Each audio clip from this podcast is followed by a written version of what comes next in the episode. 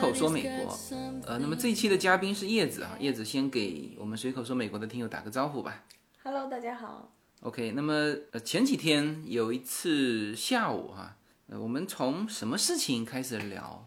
聊到了呃，就是这次疫情啊，给全球化带来的一些影响，好像是从大量屠宰那个生猪开始聊，是吗？对，就是美国很多农民开始倾倒农产品嘛，对，嗯，然后一些蔬菜呀、牛奶呀，不是都这个就地掩埋，然后牛奶都倒掉嘛，就是很像以前经济大萧条的时候我们课文里学的那种。嗯对，然后今天你还呃看到一个数据是六万多头生猪被安乐死，对，每天大概要杀掉六万到七万头猪，因为猪会在长嘛，而且如果很多猪它可能积在一起会有猪瘟啊，或者很多病嘛，包括鸡也是这样嘛。嗯。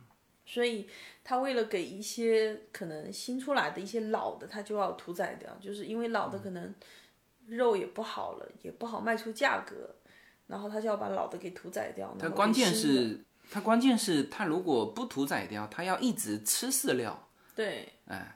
然后养在那里，可能而且越来越老，还卖不出好价格，所以它只能把越来越大完之后，它的那个生猪屠宰场进不去了。对对，它有一定的重量和那种规格的哈。是的，是的，就是呃，其实我们有的时候会在想说，那你政府补贴一点钱，让这个亏损的生猪屠宰场再开起来，不就结了，是吧？有的时候会这么想，但实际上也还不是，就是说，实际上是它的下游就是不需要这么多了，所以才造成说它的屠宰场没法开工。是吧？还不是说人手不足的问题，就是它这里面很复杂，就是有一些是因为员工染病了，所以说它的屠宰场没法开工。但是更多的原因，你包括那些农产品倾倒掉，是因为没有需求了。就是原来太小了，对，原来它是这样，它美国的呃，它的这种很成熟之后哈，比如说它这一家牛奶厂只是生产那种小盒子装的。明白吗？它就不是卖给超市的，全部都模式化了，就一下一时对半会很难改。对，它肯定是包装改不过来嘛。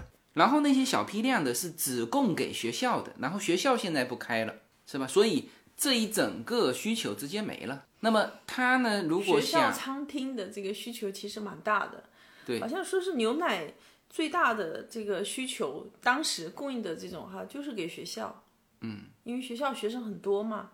然后虽然现在学校也供应午餐的，如果说我们小朋友想要午餐，我们可以到学校去领的，但是量就少很多了，很多人也不会去领，除非是一一些家里就没有办法说是在供应小孩食物的那种很穷困的家庭。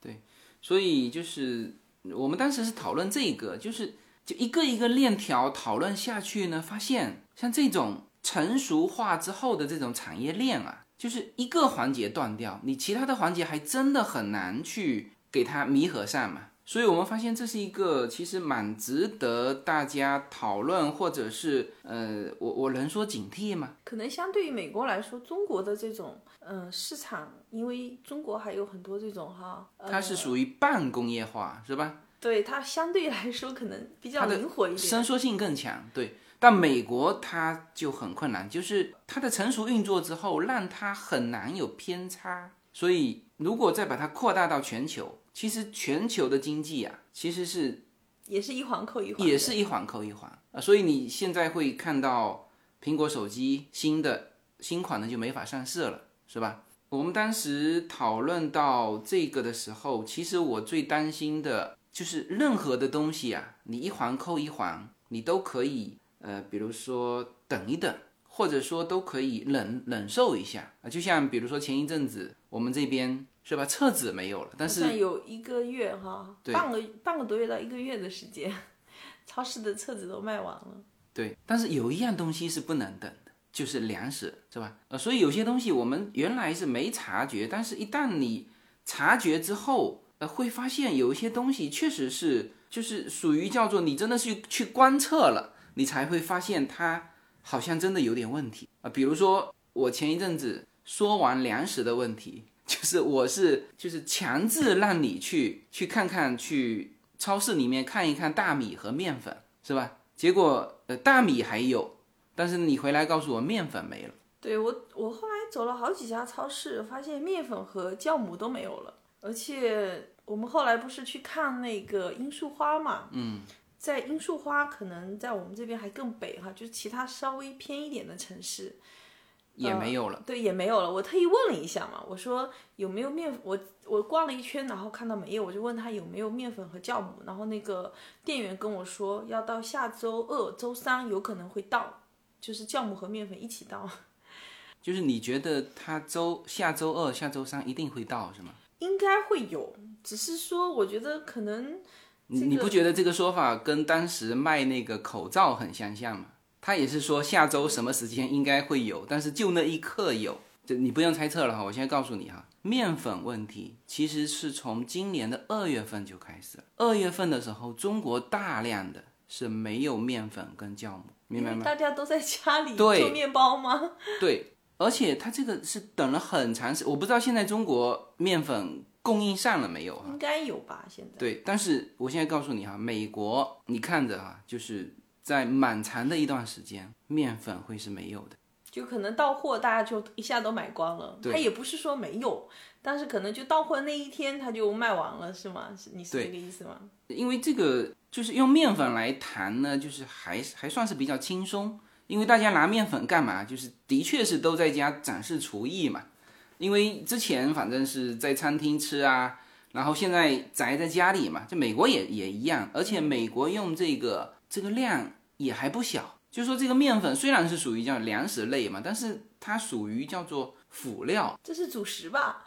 街上的面包有啊，是吧？对，我就说那家店，就是这些商店也是很奇怪，就他们都没有面粉，也没有酵母，但是每一家商店都卖的面包啊，就是还有包括现烤的啊什么的，这些都有。对，它就是因为你像商业化这么成熟的，就是这种一环扣一环的哈，就是。你其实你不要增加多哈，你增加需求增加个百分之五，它可能就很难供应。我在想，可能是就是比如说像我们家上面这家旺斯嘛，它每天都有新鲜现烤的面包在卖嘛。嗯。那我在想，这种是不是就我们说的，就是说他商店里进货来自己烤给客人吃的那个面粉的包装和商店里卖给客人的是不一样的。可能进货的渠道也是相对不同的嘛，所以他们那种还有说可以在商店里烤的面包，但是卖给客人的那种就没有了。就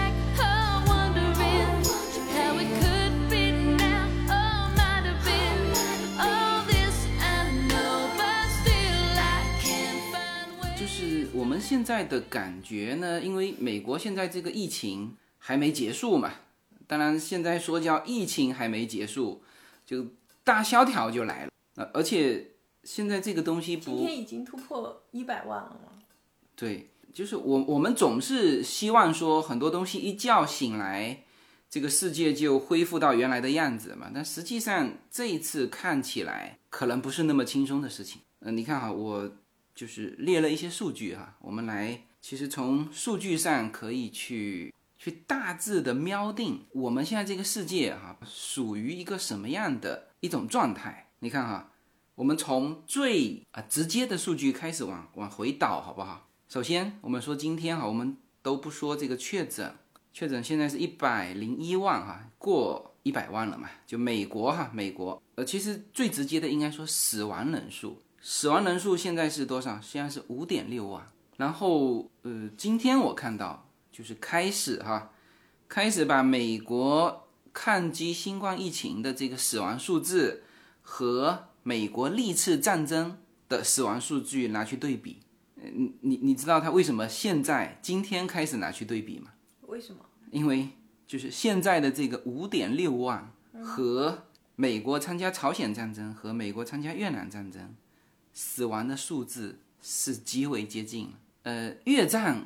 可能大家都是比较比较深刻的啊，美国打了接近十年的越战嘛，就是把整个美国社会是拖入到的一个极端分裂的一种状态。那么越战总共你知道死了多少人？多少人？越战战场上死亡的四万七千人，就是加上就其他原因死亡的一万多人，就越战的总死亡数据是五点七万了。你看现在新冠疫情的死亡数字是五点六万，就是明天可能就直直接超过越战的死亡人数了。嗯，是吧？肯定会超过的呀。对，就是你还没结束嘛，你的战争还没打完嘛，是吧？嗯。然后朝鲜战争其实死的人数也不少，但是就美国可能更深刻的是是越战。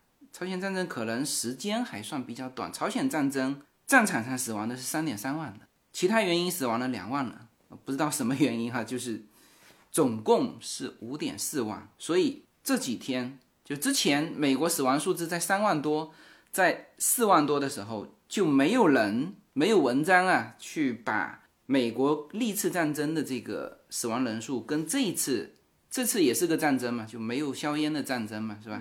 都说是第三次世界大战了。嗯，对啊，就是人类和病菌的战争嘛，就是就只有这几天才开始比较，就是因为这个数字是非常接近了。关键现在还是封锁的，没有放开的。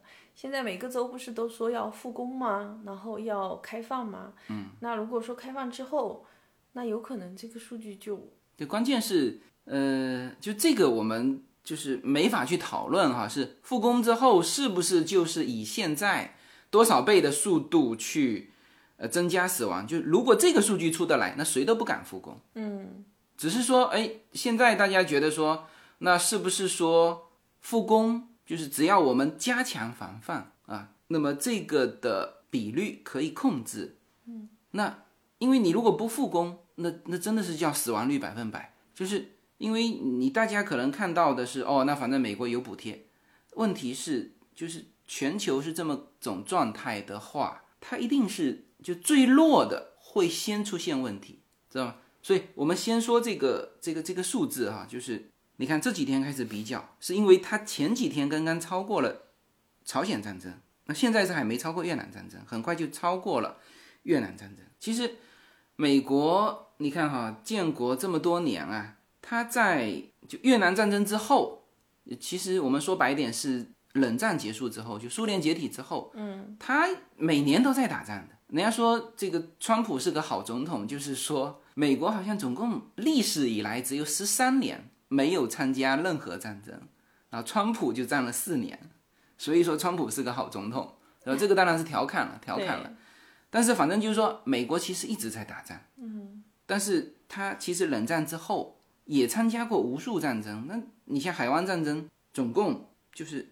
死亡人数才一百四十八人，是战场死亡，其他原因啊，比如说出交通事故啊，也属于叫做其他原因死亡，就一百三十八人，总共才死了。海湾战争总共才死了两百八十几人，就基本上他冷战之后，他的战争就是以海湾战争算是死的多的哈，就是死一百人以上的就没有几场战争。呃，那么当然就是你你翻到前面啊，就是。你知道美国在历次战争中哪一场战争死的人最多吗？二战。二战死吗？二战死了很多，就一战大概死了，总共合起来哈，因为他他总是有统计，他他这个数字都统计的非常清楚哈。比如说一战，你看陆军死了五万零五百一十人，海军死了四百三十一人，那时候海军可能没什么参战哈。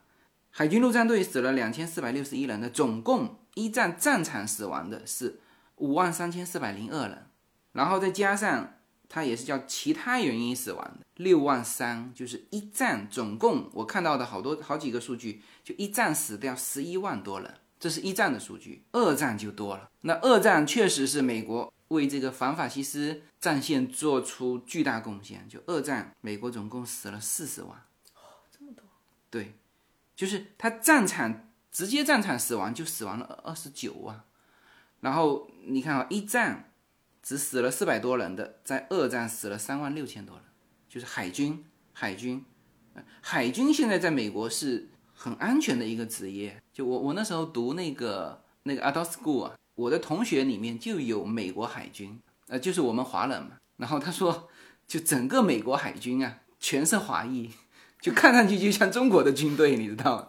就是大家都愿意去海军嘛，因为海军比较安全。呃，海军比较安全，嗯。但是就很多的老美就是白人，他的就心愿就是参加海军陆战队，因为海军陆战队在美国历次战场上叫战功卓著嘛。你说白人也愿意加入，然后你又说全是华人，不，海军和海军陆战队在美国是属于两个军种。哦，不一样的，不一样，不一样，不一样。所以刚才你看到没有，在一战的时候，它就有海军陆战队，就是刚才我分开了嘛。一战的时候，陆军死了五万，海军死了四百多人，海军陆战队死了两千四百多人，明明白吗？它这军种是分开的。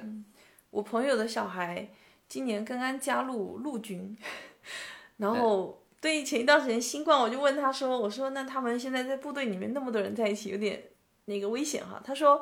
没有，他已经一个月前就受伤了，就回家了，回家休养了，才没加入，好像就才加入了半年不到，然后就受伤了。他这个是什么？怎么受伤的？他不是可能在训练里受伤的哦，可能训练的还蛮蛮累、蛮辛苦的。对，但是呢，你刚才说到的，就是这个二战，二战还不是美国死亡人数最高的，美国死亡人数最高的是美国内战。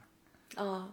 对对，死了六十二万人，就是自己人打自己人的时候是最狠最狠。对，哎，但那个早期嘛，就更早了。越早期的战争，死亡人数肯定是越多的嘛。不不见得，你在美国内战之前有独立战争吧？独立战争你知道死了多少人吗？总共打了八年的独立战争，死了四千多人。就就美国它的这个数据，你看哈，那么早的，一七七五年到一七八三年，八年的。独立战争，它的数据清清楚楚，陆军死了四千零四十四人，海军死了三百四十二人，海军陆战队那个时候就有海军陆战队了，死了四十九人。第二次独立战争死的更少，差不多正好两千人，就两千零多少。所以内战算是死的很多人的。所以你看哈，这次真的是不亚于一场战争。到现在为止，死了五万六千人。当时川普不是说？这次可能要死十万人，后来改口了，说应该不会到十万那么多。但是你看现在这个情况，就现在它是整个你看哈，确诊和死亡人数的确是走成了一条平的线嘛。呃，当然它有的时候，特别在最近确诊是忽上忽下的哈。嗯。但是总体来说，四月四号确诊三万多人，呃，昨天确诊三万多人，就是。这二十几天，它几乎是平的一个数字。那死亡人数最近是略微往下降，它这个只能是说，就是不再增长。但是你你何时是一个结束嘛？嗯，明明白吗？你比如说，你都以现在的来说，你看今天的数字，呃，到现在为止是一千三百零七人。就今天哈，今天因为新冠疫情死亡了一千三百多人。那就是说，如果你每天都这样。还继续一个月，那这里面又四万多人，什么的不就超过十万了？嗯啊，所以这个是就用这个数字和美国历次参加这个这个战争的这个数字啊，去进行一个对比，其实是告诉，也不能说告诉大家，就是事实就是这一次的新冠疫情对于美国来说是一个什什么样的啊一种损失。随口说美国的听友们，大家好！随口说美国社群的第一个国际品牌商品，Yuna N Lin 品牌的加州初榨牛油果油，继美国市场热销之后，目前已经登陆中国市场。大家现在就可以在节目的下方找到我们社群自己的跨境电商平台的二维码链接，点击购买全新的加州初榨牛油果油单品礼盒装。自由军把。美国最优质的农产品直接连接到中国的餐桌，在自由军的无限空间公众号中，大家也能很方便的找到我们的中美跨境商城 Better Life 跨境电商平台，欢迎大家点击实现跨境购买。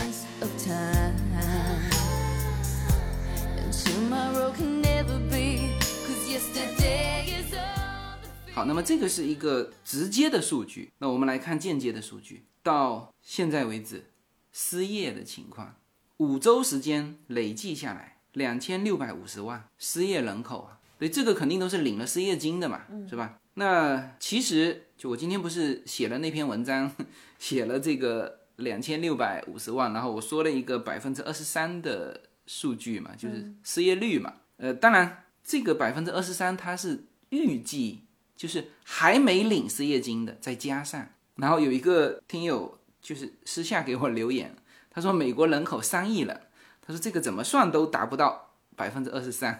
我说你不能把每一个人都算上就业人口，你你知道美国还有小孩嘛，对嘛？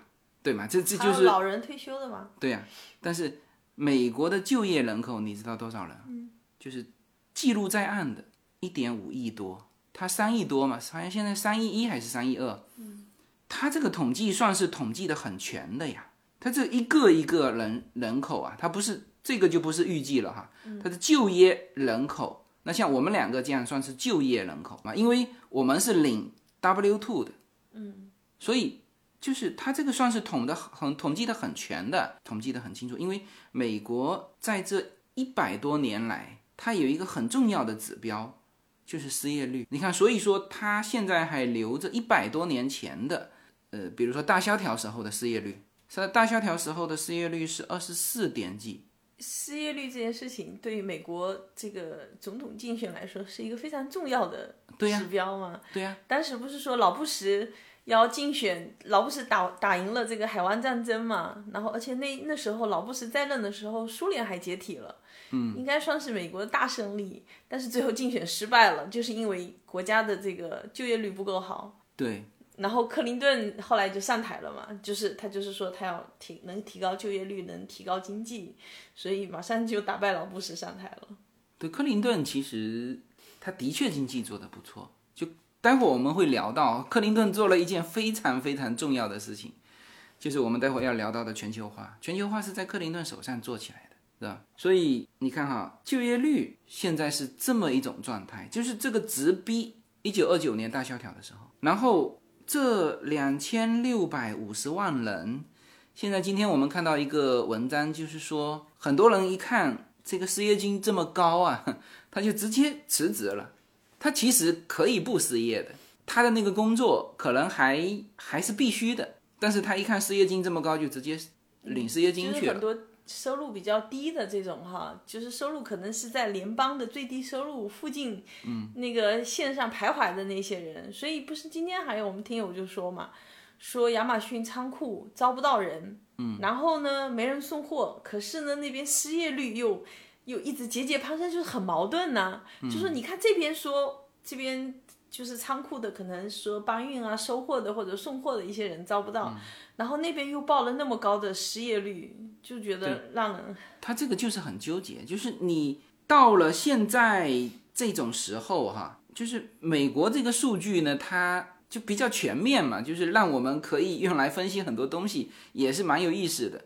但看下来，确实是他很纠结，就是说这个补贴的这个钱啊太低了，就就出现真的是极端情况；太高了，那就开始养懒人了，嗯，是吧？所以你看啊，这个是你刚才说到竞选总统竞选，就是川普上台以来，他也算是蛮努力的哈，这个天天发推特，然后这个唯一比较自豪的两件两件事情，这次全部被新冠疫情一击而溃，一个就是失业率嘛，嗯，就他上台之后，经常说他的失业率，呃，对他经常吹牛出去说，哎，我的失业率，呃，是降到美国历史最低，是不是？那那确实是因为他这个一百多年来都在统计，就是他那个数据肯定是真实的啊，就是天天拿出来吹牛。那还有一个是被新冠疫情一击而溃的是什么？知道吗？就他也是最关心的，就他其实总统竞选其实只只看两个，一个失业率，一个股市，嗯，就股市代表经济嘛，对，就是叫美国的股市是美国经济的情侣表，嗯，这个是很清楚的，就其他国家的我们不说哈，就是美国的肯定是，所以现在它，你看哈，美国开始反应过来是在什么时候？就是有一个很标志性的事件，就股市对，大跌，第一次垄断，哼股市第一次垄断的时候，就那个时候还就是各种比较嘛，就是就有很多人说美国股市接近跌停嘛，其实美国股市没有跌停这么一说，就是它垄断完，它还可以继续往下，就是第一次垄断跌掉了九点九，那这个并不是在历史上排最最高的哈，就是排最高的有一几年的百分之十七、十八，就一次跌掉百分之十七、十八，但这些都不是最高的，最高的你知道是多少吗？而且还比较近，一九八七年一天跌掉了百分之二十，对，为什么会跌那么多？这个以后再展开哈。但是这次也不差呀，这次跌了四次跌停啊，哪有这样比的？对这一次第一天的垄断市值增，就美国的市值，我们不说全球的市值，其实很多时候，呃，说到美国的经济，它更多的是说全球市值，因为美国一跌，肯定全球跌，嗯，所以这个时候分不清你我嘛，就是算一个总体的量。但是我们现在就说美国，因为我们这节目说美国嘛，第一天的垄断跌掉了五万亿市值，就直接跌掉了一个日本。日本的 GDP 就是五万亿美元，一天跌了一个日本，对，一天跌掉一个日本，连续就是四次跌，四次垄断嘛，是不是？当然这里面有有涨涨跌跌哈，不是说这个四四次一起跌下来的，所以就是让川普和美国人民第一次邦敲了一下钟，之前大家都岁月静好，就没感觉，你知道吗？就那边这个是。已经慢慢开始新冠疫情什么确诊开始死人了，但是问题是美国的流感也死了很多人，是吧？就是开始重视新冠疫情对经济的影响是那时候开始的。原来可能川普比较注意力都放在股市或者经济上，他根本。可能更少的精力放在疫情上，结果发现疫情对经济的影响是如此的。对，不，那那个时候他其实，嗯，怎么讲呢？我们也不能讲恐慌，但是恐慌也一定是有啊。就是就当时而言，确实没有达到很高的一个数字。我们记得第一次垄断之后，我们开始关注这个事情的时候，它也是整个疫情开始攀升的时候。所以，全体美国人民突然间那个叫战争的警钟，梆梆梆梆开始敲响，其实是第一次垄断。然后现在这个股市啊，就是就是你你你随随便便进去，就发现你的成本啊，是巴菲特的，就是你比巴菲特还要留好几倍，知道吗？就是你进去的时候，巴菲特已经亏掉了百分之三十六了，真的？对，就他很多，你看哈，我买的那个西部石油。呃，我的成本是巴菲特的一半以下，但是现在也还在跌，知道吗？就是也还没有起来。我觉得石油股没有那么快能起来耶。对呀，这个就跟它的原油价格有关嘛。这个呃，这个我们待会儿说到大宗商品的时候，可以具体去谈这个一些数字哈。所以你看哈，这个作为美国就衡量一个总统他的业绩的最重要的两个指标，一个是失业率，一个是股市。都崩溃了。对这个，就我们我们也不能说川普运气好哈，就是他确实还做了一些事情，就是比如说他的税收改革，就他如果税改不改，可能啊这个股市也会提前有所下跌，呃当然不会说到现在这个样子啊，但是他是属于什么呢？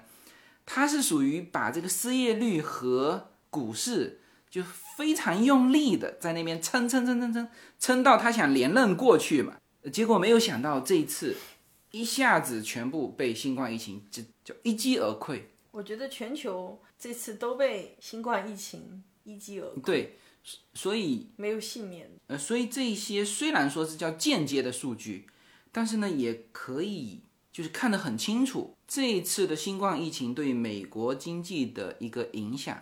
其实美国是很看重经济的，就是我们刚才说了嘛，是死亡人数是一个指标，然后经济又是另外一个指标，嗯，啊，你是吧？死亡人数是直逼越战，经济是直逼接近一百年前的那个大萧条时期了，是吧？所以呢，你看哈，这个刚才说了，就是美国经济就是一旦它有问题，其实也代表着世界经济有问题，就是股市也是嘛，但是它经济也是。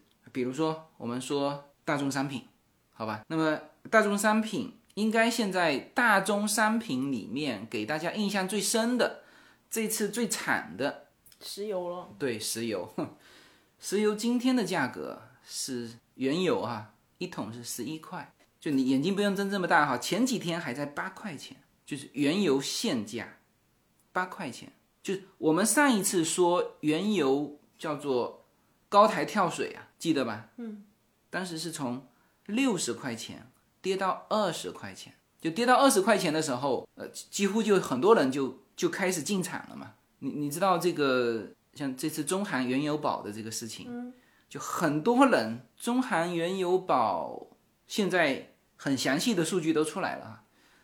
总共中韩原油宝的客户大概是六到七万人，然后这一批人大量的都是三月份的时候被忽悠进来的。为什么被忽悠进来？是因为石油那时候大跌吗？对，三月十号，你看是不是三月份才被忽悠进来？然后四月二十号就干出又是创造历史的事情，就是这一批用户估计都不是什么专业用户，这不肯定不是专业用户啊，都不知道炒期货还是需要一些专业知识的。不，他当时信任银行，他当时好像还是以理财产品，以的那就更多可能是老人了。对，就是当时就是说六十块钱跌到二十块，然后确实当时大量的文章都在告诉大家说，石油的成本是二十三块，就是它已经低于它的这个制造成本。嗯，呃，就是这个时候入场是非常安全嘛。对，没有想到那一瞬间跌到负的。三十七块是不是？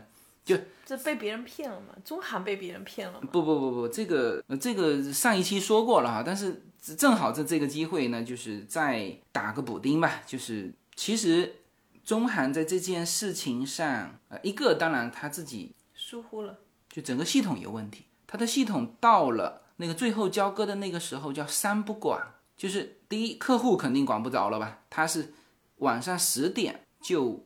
已经停止交易了，就是中国这边已经停止交易了。而那个跌到负的三十七块钱的时候，是北京时间的凌晨两点半之后，是吧？所以客户管不到了。然后中韩理论上在那个时候他是没法管，因为这个是客户在操作的事情，知道吗？不，这个是客户在操作，但是呢，就是对于他来说，他是把那个头寸拿去 WTI 那边。去买，然后他委托的是摩根，就摩，但是摩根也不管，为什么呢？就是说摩根只是说你委托我，就是买这个头寸，就在 WTI 里面，就它是这样子啊，就是比如说有一万手的买多，有五千手买空，那么这个时候呢，就是中韩只是委托，只是把那个五千手拿到国际市场上来买，就买真的，就他如果这个不买，那他回头。要去赔这个五千手的钱，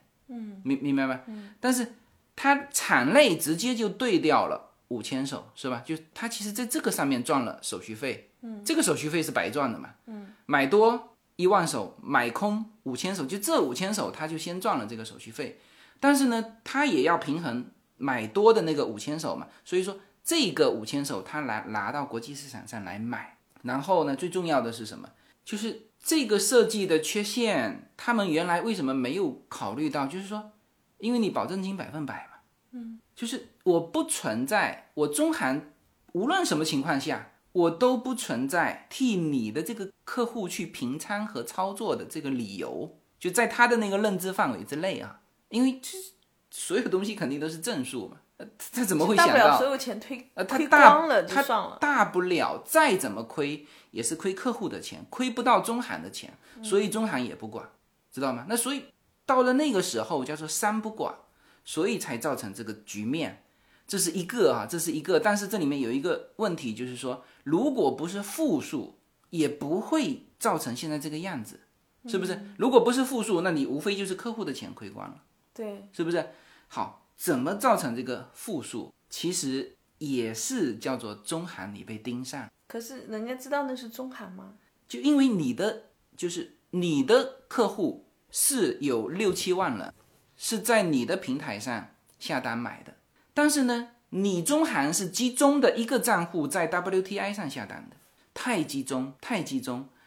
关然后呢，到了最后一天，你的意图太明显了，就是。就是我我举一个例子啊，比如说你进入股市，你手上有五百股，是不是？那我现在很难判断你到底是做空还是做多，因为你还有钱，你还可以买嘛，是不是？然后你手上又有这五百股，你也可以卖嘛，嗯，所以我很难推测你到底是做空还是做多啊。但是在最后那个半个小时的时候，中韩的意图太明显了，就是他只能把它交割掉，明白？他只能把这个合约卖掉，因为他没有实际的那个交割的资格，就他不能拿现货。他之前没有交割，因为之前场内有多空双方嘛，嗯，谁都不敢把这个事情做绝了，是吧？但是呢，到了最后一天，所有人都走散了，他发现就这么一家手上还有这么七万七千多手的时候，大家发现他又没有这个交割的能力资格，那这个时候肯定是被人盯上了。就是说，这个时候不是说中行怎么样，就是你换一个阿拉伯银行，它照样人家做空你。嗯，这个时候没有说啊，你是来自哪一个国家？所以前一阵子还有人在写啊，什么什么中概股引发了狙击，这个跟哪个国家完全没有关系。就这个时间点，你出现在这里，而且你这个意图是极为明显，你必须卖掉。资本就要逐利，所有的资本都是叫做鳄鱼啊，是不是？他看到血腥味都会都会闻过来，呃，更何况说你这个活脱脱的一个小白兔扔在这个水里，是不是？所以这个就是借这个石油的问题哈，就是把把中韩原油宝的事情再再打一个补丁哈，就是中韩的确是被人盯上了，在最后那一刻它是无处可逃。然后你看哈，六十块钱到二十块钱，大家都认为到底了。前几天是八块钱，这个今天我看了是十一块钱，十一块钱这叫平均价格，还不是有差异化的价格。德州两块钱一桶。原油哈，两块钱一桶，对，所以你看啊，这个大宗商品是从来没有过的。我相信这么多次石油危机哈，也没有跌到负数的吧？当然，这次跌到负数是有中韩的这个这个极为特殊的原因吧，我们只能这样说。但是应该说，对于大宗商品来说，这个石油是表现的非常明显的。然后下一步会不会是粮食呢？没有什么能够阻挡，没有什么可以阻挡对自由的向往。大家好，这张专辑的播出时间是每周一周五的下午，每周两期，不见不散。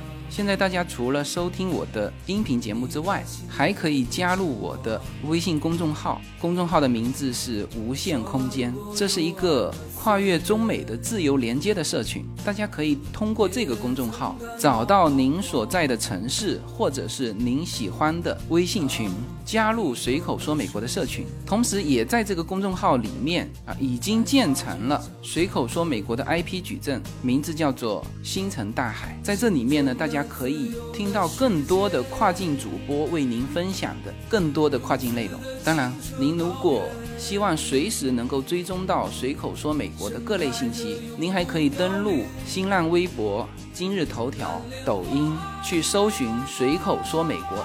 移动互联网的神奇之处呢，就是可以把同类的人拉得很近，让我们勇敢开始，活成喜欢的那个自己。一直担心这个啊？就是粮食的问题，绝对不是说我们。冷一冷就算了，比如说，哎，当时美国，我们就说美国吧，就是先是没有厕纸，是吧？后来是没有口罩，但当然口罩很早就没了。嗯，应该是先没有口罩，先没有口罩，到后来没有厕纸，好像当时日本什么也是没有，也是没有厕纸，对。但口罩肯定也是少。嗯，对，就是不是日本没有厕纸是出现在另外一个灾害，是当时它出现呃地震的时候。就是那个核电站的那个，所以这些东西啊，我们都叫可以冷一冷。那比如说你你你面粉，面粉也算是粮食，但是呢，因为我们家有大米嘛，是吧？就是这个就是晚一天秀厨艺而已嘛，是吧？但是呢，它还是就是这个东西怎么讲呢？第一叫不能冷，第二呢，一旦这个警惕性起来，那是会疯狂囤货的。当时 Costco 的那个大米也是好多人囤货啊，所以也都卖光了呀。对呀。我看那个照片，那个推车有没有推了十袋大米那种就推走的？但是现在好像有很多人去退货了。就本来这个话题我肯定不会去碰的，因为你现在讲出来，你不是引发那个 危机？呃，对，引发大家危机感嘛。但是现在不是我讲，四月二十二号，联合国粮食署。发布了一个全球面临粮食危机的一个报告，是很正式的报告。当然，他说这个粮食危机不是会爆发在美国，也不是说会爆发在中国，但是他说的是可能是在那个非洲地区。嗯，它其实还是全球粮食会出现一些短缺造成的。就是我跟你讲，这个东西、就是、短缺的就是那些最穷的最最穷最弱的。对，对，美国肯定会没事。就是美国本来就是农产品出口大国，嗯，不，你想想看，它跟中国的贸易，中国过来的全是电子产品，美国过去的全是农产品，嗯，是不是？所以人家就是说，到底谁是发达国家，谁是发展中国家，是吧？但是就是全球。只有三个国家叫做物资是自给自足，其中就有美国，呃，所以美国没事，然后中国也不会有事，因为中国的主粮啊，就主要的粮食就是亚洲这边的，还是以大米为主，就是主粮还是不缺，但是就面粉就有可能，就是二月份中国就开始缺了。今天美国农业部不是说每一天屠宰掉就安乐死六万到七万头猪嘛，然后他就说。有可能美国的猪肉就会短暂的，有可能就缺乏嘛。他说储备的猪肉大概只能供应一个一个星期左右嘛，然后之后有可能就会引起短暂的缺乏嘛。呃，这个可能哈，到时候还不是一个短暂的一个，因为你猪的生长还要时间。但是美国它就好在就是说它各个州的一些会去平衡嘛。那世界上的粮食其实也一样。就是我们有的时候会在想说，哦，那这个粮食如果没了，特别是以前就是说在全球化不就不是全球化的那个时候，其实特别容易造成什么？造成区域性的灾荒。嗯，因为你如果像比如说粮食问题哈，你如果是一个全球的层面去考虑，如果我们现在说全球的粮食数据明确，流动性不差，那么其实。可能基本是平衡，对，基本是平衡的，它也好调整。比如说，你说你说猪肉，美国猪肉，你你看到的可能是某个州疫情出现停掉，那还有一些州它是不受影响，所以它只要什么呢？只要它这卡车啊能够正常流动，它很快的这个市场它就补上了。比如说猪肉涨价，涨五毛钱，是吧？它这个五毛钱的利润是足够。他把什么肯塔基州的这个猪肉直接给你运输到纽约州，然后呢，这个市场会去调整，就是你要让它流动起来就没事。关键现在就是因为所有都停工停业了嘛，就很难流动起来了嘛，否则也不需要有那么多牛奶或者说蔬菜是的拿去掩埋，就是因为整个社会停滞的状态，所以它就流动不起来呀。所以才要复工嘛，所以才要复工嘛，因为。现在是这样，就是说这次呢，先是就是好在也是轮过来的。其实如果大家全部停掉是更可怕。现在是东亚基本上结束了，然后是欧美。那么欧美现在我们说快结束了嘛？就从某种程度上来说，它是就是还是有一个过程。但是现在的问题就是说，嗯，我今天不是写了那篇文章嘛？就是说，其实最害怕的是什么呢？最害怕的是你的内心怕，就是说以后我们呃就算是开放了，就我们还敢不敢握手，这是个问题。因为在你还没有说研发出疫苗，还没有特效药的情况之下，当然大家说叫做就群体免疫。现在不是这个很多就是在亚洲不是都已经结束了嘛？但是就不是就有很多人说，大家都不敢走到。这个 mall 里头去了，就是室内的那种商场嘛，就尽量避免。如果不是买一些这种必需品嘛，可能就会比较避免有的地方哈，去这种室内的这种地方，就愿意可能在稍微这个空气流通性好一点的地方。对这个呢，就是说你说商家把这个东西很多都搬到街道上来卖了，就不在店铺里头卖。对呀，店铺你走进去，它的风险性更高嘛。但是这个就是说，嗯，怎么讲呢？就是还好，比如说戴戴口罩啊，这个戴个手套啊什么的。但是我就说，以后人与人之间还握不握手？肯定不握手了，握对嘛？都是踢脚，都是踢脚，是吧？对，嗯，你看哈，有些东西是有仪式感，就是说，其实各地的礼节是不同的。你看中国以前其实中国的这个拱手就不错，就不用接触嘛，是吧？就是说以后是不是我们中国的拱拱手可以推广到世界？但是全球大家在一起做事情，它有一个基本的礼节，嗯，这个就是握手。其实呃，欧洲、美国很多人是拥抱嘛，但是中国是不拥抱的，但是他握手还是要的。我有一期节目有聊群体免疫嘛。其实说的时候就已经说得非常清楚了，我只是告诉大家群体免疫到底是什么，就是说不是说欧美人，呃，当然这跟美国没有关系，美国到今天为止没有说群体免疫，欧洲一直在说，英国是先说的，德国在说，是吧？我看一个纽约医生的那个日记嘛，然后他就说嘛，他就说就是他推测和感觉哈，他只是说他自己啦。他说：“他觉得这个每个人哈，可能这一生中都会就是 得一两次新冠，就他觉得会就在没有特效药和疫苗的情况之下，你你躲得了今天，躲不了明天，是吧？因为全球免疫了嘛，是吧？这个是这样，但是就是大家还是怕嘛。嗯，你看哈，谁也不愿意去试呀。你看哈，现在我今天的那篇文章。”就是有一些鸟儿是关不住的那篇文章，大家可以去看一下哈。我说了这么几样东西哈，就是我说当我们的孩子习惯了网课，其实我们到现在为止还觉得网课蛮好的，就是不用接送了嘛，知道吧？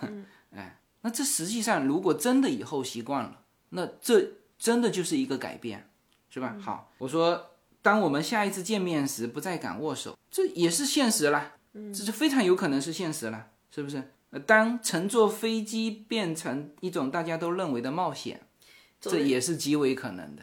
这已经也是已经是目前就是这样的。就就算是我们说啊，我们一起度过了这一段疫情之后，你还会去这种？就当然这是刚需了，就是你一定你如果要跨洋飞行，嗯，那你也得去冒这个险。但是大家都认为这是一种冒险，而不是说就不能搭乘飞机。我没有说不能搭乘飞机，我是说。单乘坐飞机成为大家都认为的一种冒险，这个肯定是了。最后说一个，当每一个国家都必须把所有的产业链保持在自己的国内才觉得安全的时候，我们的心就已经被套上了枷锁。那现在看来，这个是现在不是反全球化的这个浪潮很汹涌？嗯，它是这样子哈，就是说反全球化并不是在这一次开始之前就有。之前川普上台，他就是反全球化嘛，他一上台就就就到处退，退出那种。他竞选的这个主题就是他反全球化嘛，嗯对，要为美国人找到工作嘛。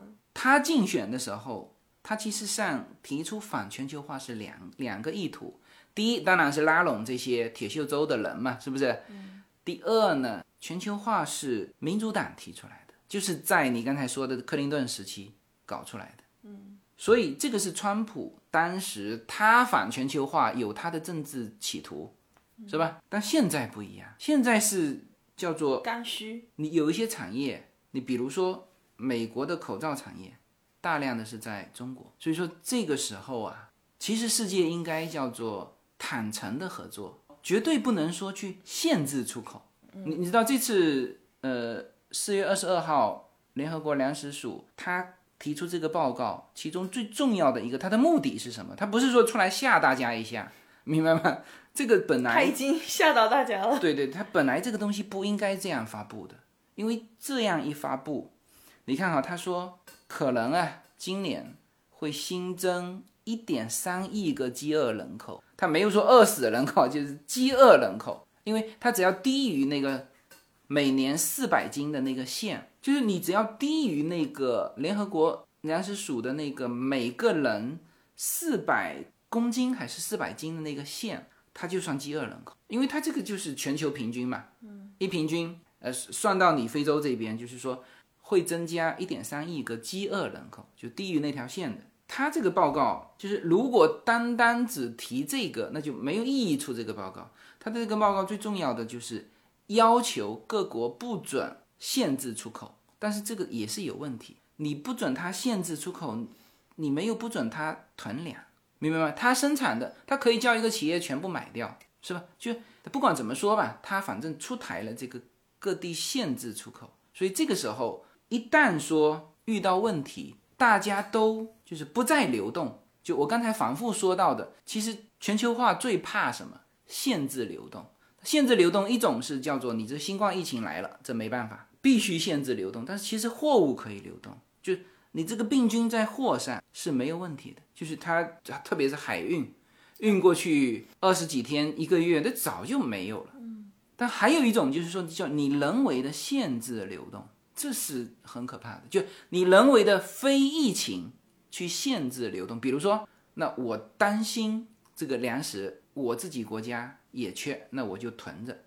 这个东西最怕囤，一囤立刻造成恐慌，而且所有的东西都能囤，就是粮食是最不敢囤，因为原来世界的粮食是平衡的。我们前几天还在讨论说，那倒掉的那些，或者是杀掉的那些猪，就安乐死掉的那些猪，如果地球上的粮食是平衡的，那么我们只能衷心希望啊，它倒掉的那些。是原来浪费的，就比如说原来给小学生的，像我们家小孩这种，可能在学校吃喝这个牛奶，就喝一半倒一半，嗯，他不喝了，是吧？这是有可能。就那我们只能衷心希望说，这些倒掉的粮食、浪费掉的这个粮食，是原来可能，比如说餐厅浪费也很严重，是吧？好，大家现在都在家里吃了，那就不浪费了。那你只能我们衷心希望是这么去理解，否则。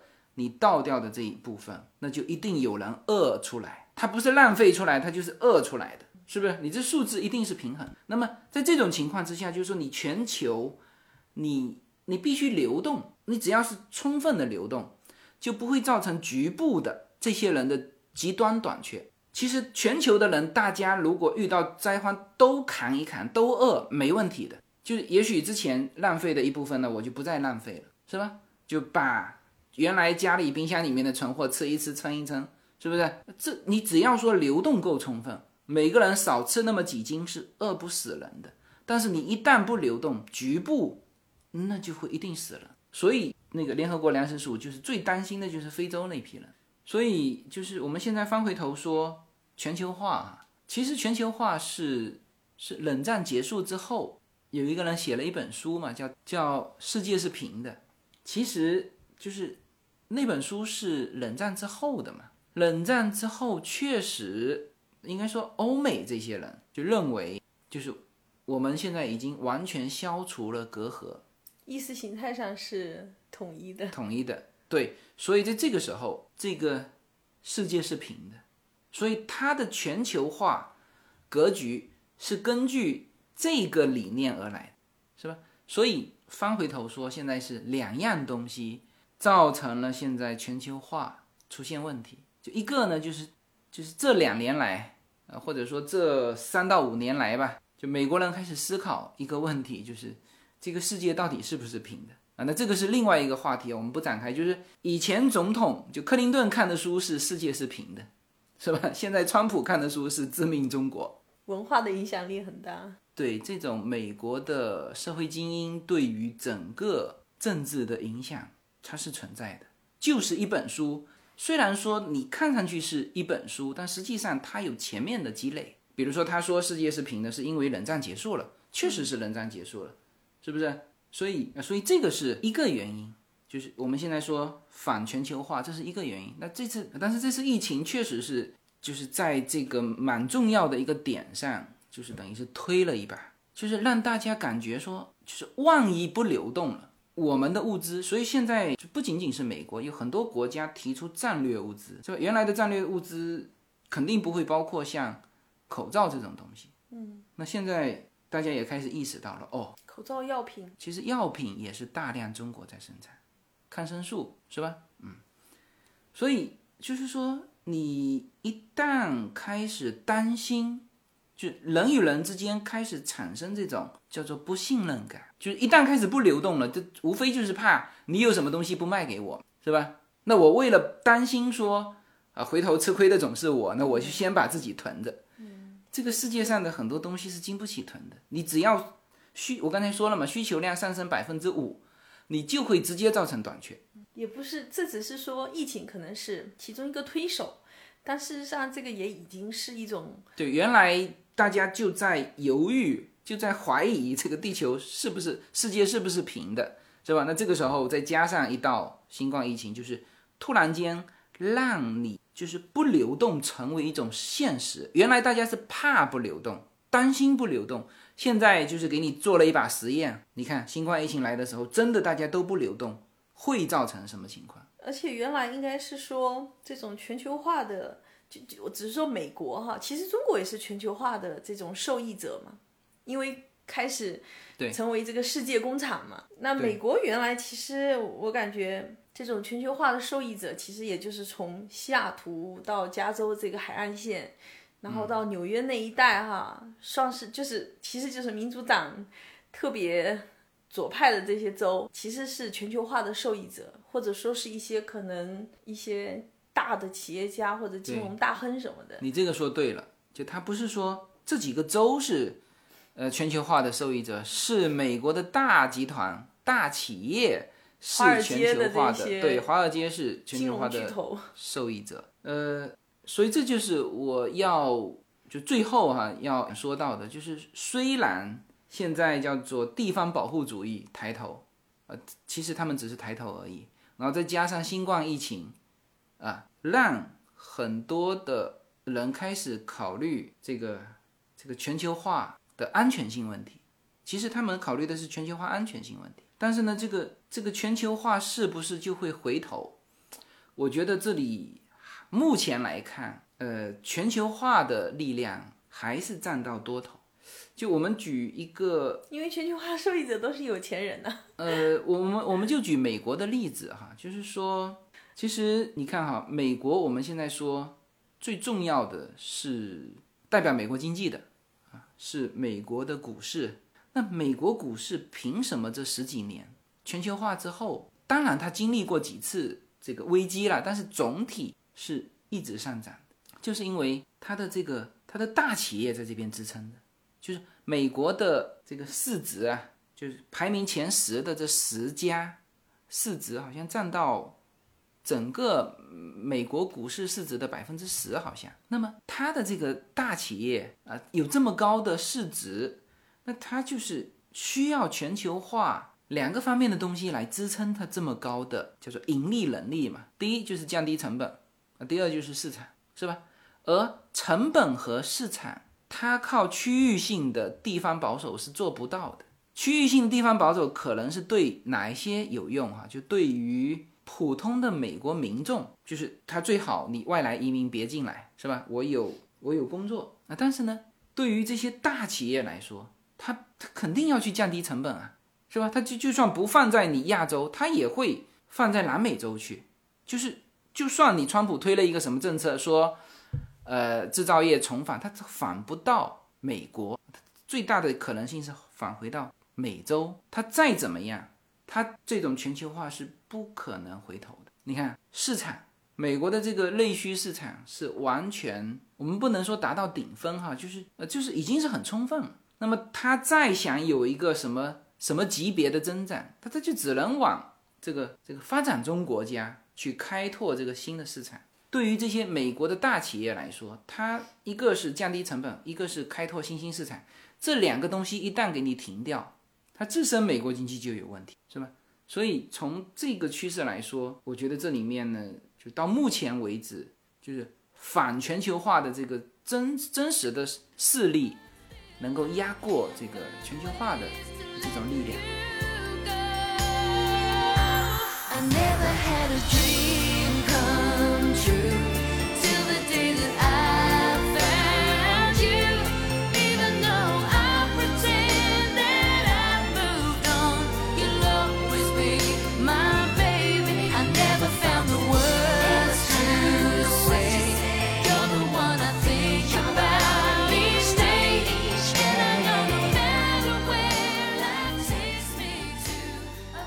现在还处于叫做风暴之中哈，可能我们也不太清楚，呃，这个暴风雨什么时候结束。那目前呢，其实有很多东西是处在十字路口，也是属于处于纠结之中的啦。那比如说复工还是继续居家令啊，这个话题在美国现在是一个啊争议非常大的话题。比如说，这个是是继续全球化啊，还是说会偏向地方的一种企业回归，叫做区域产业链化啊？但因为现在还有一个词叫做重组全球化，就还有还有这么个词，那其实就更多的今后有可能就是区域性的链条。但是这些我觉得只要是商品能够这顺畅的流动，那一定是全球化的利益是最大的。当然，这个利益在前十几年是被美国大财团所掌握。那这个时候是其实是你二次分配的问题，是吧？所以，嗯，就是这些问题都处于一些这个纠结点啊，在这一次新冠疫情的时候就表现特别明显。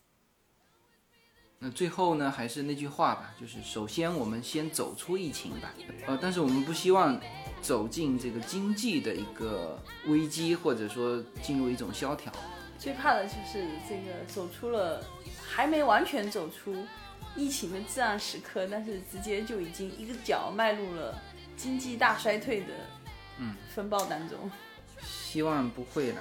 好，那么因为时间关系呢，我们这期的内容只能是说聊出一些在我们现在的这个时间点上的一些。的一些感受吧，好吧，那么这期节目就到这里，好，谢谢大家，谢谢大家。